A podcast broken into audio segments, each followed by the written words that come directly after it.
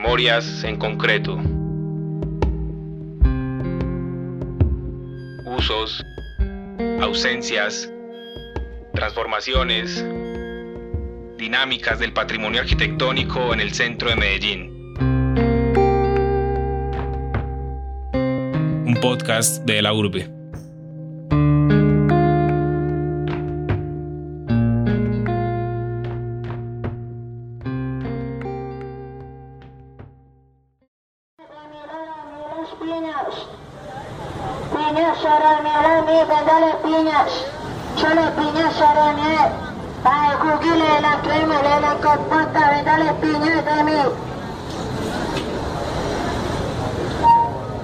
En este episodio queremos llevarlos a donde se alzan Hollywood, Japón, Shanghái, Bombay, Alhambra, todos atestados de ropa, calzado, chucherías y gente. Sí, estamos en pleno centro de Medellín, donde se tiene la curiosa costumbre de ponerle nombres estrambóticos de rincones del mundo a los centros comerciales. A tan solo dos cuadras de la estación San Antonio, en una manzana sobre la avenida Carabobo, entre las calles Ayacucho y Pichincha, también se alza un palacio que inevitablemente llama la atención.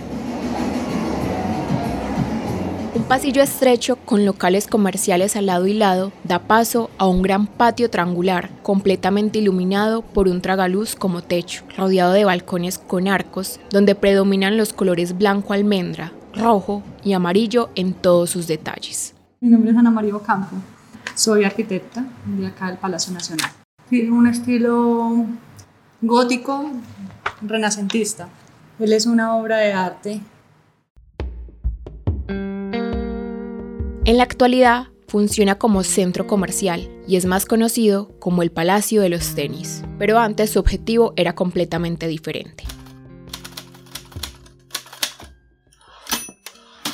A inicios del siglo XX, los edificios destinados para funciones públicas del país se encontraban deteriorados y descuidados. Algunos incluso eran casonas viejas con habitaciones transformadas en oficinas. Esto empezó a preocupar a distintos personajes gubernamentales, quienes hicieron un llamado a la necesidad de construir otro tipo de espacios más adecuados, modernos e imponentes. Haciendo eco a este pensamiento, en la década de 1920 se inició en Medellín una transformación cultural arquitectónica, impulsada por el gobernador de turno Pedro Nelo Espina Vázquez. Para esto, contrataron al arquitecto belga Agustín Goberts como arquitecto departamental, quien diseñó el Palacio Nacional en 1924, con la intención de que este edificio fuera el Palacio de Justicia de Medellín.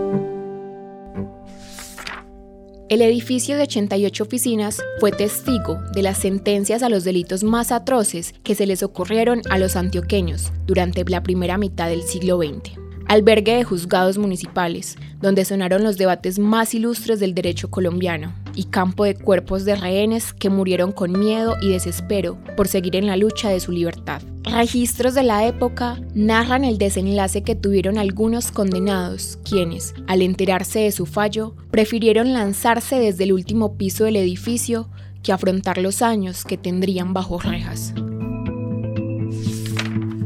Con el tiempo, el edificio también fue quedando pequeño para todo el personal administrativo y el Palacio de Justicia fue trasladado. El Palacio Nacional quedó prácticamente abandonado y durante la década de los 70 sufrió un descuido total, hasta que en los 80 fue vendido a un particular, quien decidió que tuviera un propósito meramente comercial. En 1988 fue declarado Patrimonio Cultural de la Nación, porque un edificio se nombra patrimonio Alexander Cardona, arquitecto de la Universidad Nacional, considera que el patrimonio es. Quienes declaran patrimonial un edificio son por lo general un grupo de expertos que tienen una formación precisamente y una experticia en reconocer esos valores que vienen del pasado y que considera que son importantes para el presente. Entonces el patrimonio cultural es aquello que está compuesto por una serie de bienes, bienes que pueden ser muebles e inmuebles, o una serie de prácticas inmateriales que yo recibo del pasado o que digámoslo así, valoro del pasado en el presente y que esa, ese tipo de valoración que hago no tiene otro propósito más que valorar mi propia identidad.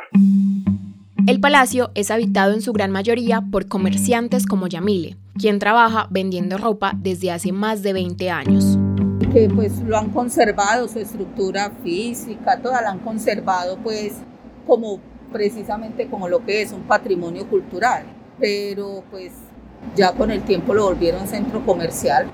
Pues a ver, el, sitio muy, el lugar muy llamativo, ¿sí me entiende? Porque todo turista que viene tiene que entrar al centro comercial, al Palacio Nacional como que siempre entran, admiran mucho la estructura porque es muy antigua, la admiran mucho tanto por dentro como por fuera, llama mucho la atención.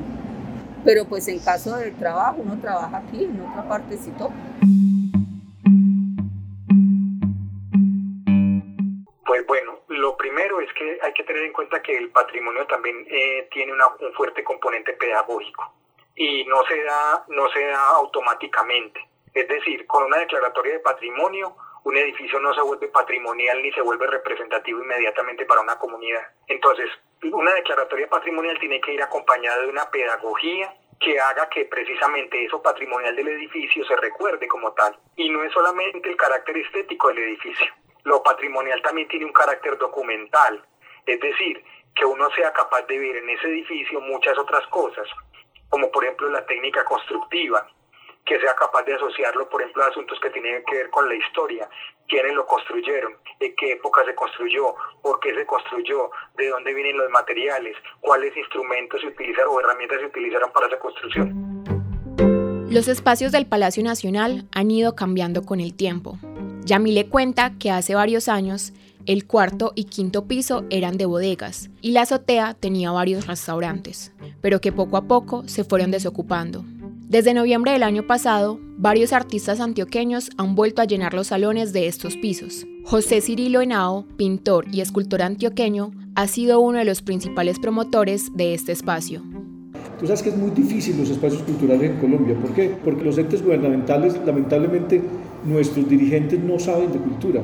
Entonces no conocen, no distinguen entre una buena obra de arte o, entre la, parte de la cultura, la literatura, la poesía. Entonces no le invierten a eso le toca a los artistas casi que pedalear por su cuenta para tratar de sacar espacios adelante. Cuando encontramos empresas como Siente el Portal o como la, la, disposición del señor Fegali de, que esto sea cultural o que tenga un, un espacio cultural, pues se vuelve interesante para todos. El artista hace un producto de su trabajo que es el arte, pero el artista vive también, eh, muchos, eh, todos los artistas que ya viven de, de, lo que, de lo que hacen, de pintar sus lienzos, de hacer sus esculturas. Entonces queríamos que hubiera un espacio donde ellos pudieran, además de mostrar el arte, de que eh, puede venirse aquí toda una familia, recorrer 45 galerías y estas 20 salas les demora 4 o 5 horas. Aparte de eso también pueden adquirir obras de arte desde todos los, desde todos los precios. Y ya hay artistas en el cuarto piso que han vendido, por ejemplo, un artista Nilson Miguel vendió 15 obras, otro artista Javier Bedoya vendió 14, otro artista, otros han vendido una o dos, otros nada, como todo pues es una cosa de suerte, pero, pero, pero está esa, esa posibilidad. ¿Cuál es el uso que se le debe de dar a un edificio considerado patrimonio? ¿Debe prevalecer lo artístico a lo comercial? Resulta que hay unos que dicen que para poder conservar ese patrimonio el uso que tengan esos edificios debería ser casi museables. O sea, un uso que asegure el cero deterioro. Entonces es cuando uno ve que la mayoría de esos edificios se convierten en museos, en galerías de exposición, en un lugar donde la gente habite muy poquito y no se quede. Eso es una forma, digamos, de pensar el asunto. Yo particularmente estoy como en el lado contrario. Yo pienso que si esos edificios hacen parte de su historia son importantes, son representativos, deben continuar con el curso de la historia. Es decir, deben admitir otro tipo de usos, obviamente con todos los cuidados requeridos, porque no estamos hablando de una construcción nueva. Es como decir que alguien utiliza la cadena de la abuela o la cadena de la bisabuela, pero tiene que utilizarla con mucho cuidado porque es una joya que lleva demasiados años. Pero entonces no es decir que la voy a guardar en un estuche porque es la cadena de la bisabuela y de pronto de daña yo soy de pensar, y eso también es una escuela, que los edificios deberían albergar cualquier uso. Obviamente un uso que asegure la protección de esa edificación o de ese bien de interés cultural. Y habrá que ver, obviamente habrá que hacer una evaluación de eso. Si el edificio está en unas pésimas condiciones, pues lo primero que habrá que hacer es una restauración de él.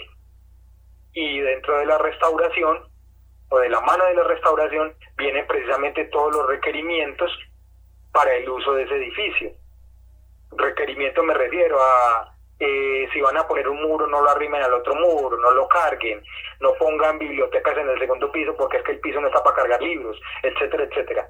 Pero yo sí creo que deben albergar unos usos comunes y corrientes a como vivimos el presente, porque me parece que esa es la mejor manera de demostrar que el edificio aún tiene vida.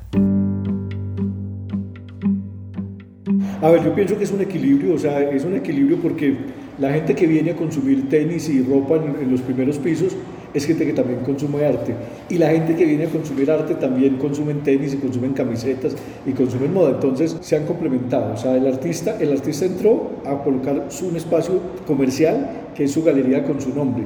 Entonces, y a mostrar su, el producto de su trabajo, de lo que estudió o de lo que ha hecho empíricamente a través de la lectura y de sus conocimientos. El comerciante, aquí hay comerciantes que han venido, ya han ofrecido cambios a celulares, a los artistas, le han ofrecido cambios a, a, ropa, a zapatos, y eso te vuelve también una interesante cosa de mercado porque el artista vende su obra para consumir ropa, zapatos, arriendo, comida, entonces hace parte de, de esa misma interacción.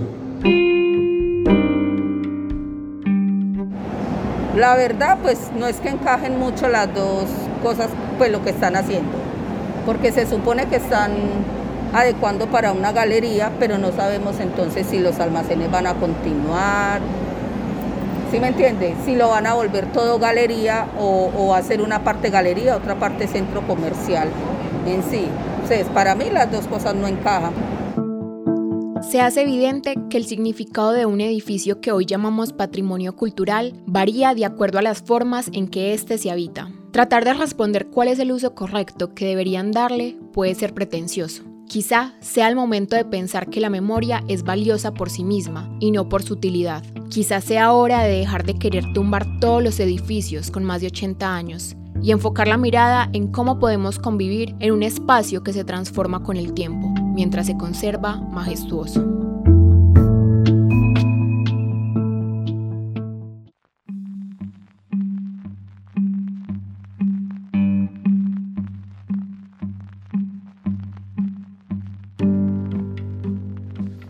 Este episodio es parte de la serie Memorias en Concreto, en la que exploramos algunas historias del patrimonio arquitectónico en el centro de Medellín. Te invitamos a escuchar nuestros demás episodios, en los que nos adentramos en las memorias de otros lugares emblemáticos como el Parque de Río, el Teatro Junín y la Catedral Metropolitana.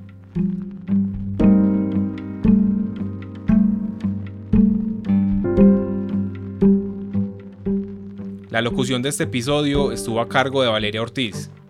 La producción e investigación periodística fue realizada por Caterine Jaramillo, María Camila Acevedo, Miguel Ángel Rojas, Juan José Díez, Valeria Ortiz, Steven Otálvaro, Laura Almanza y Fabián Uribe, contando con la coordinación de Alejandro González Ochoa.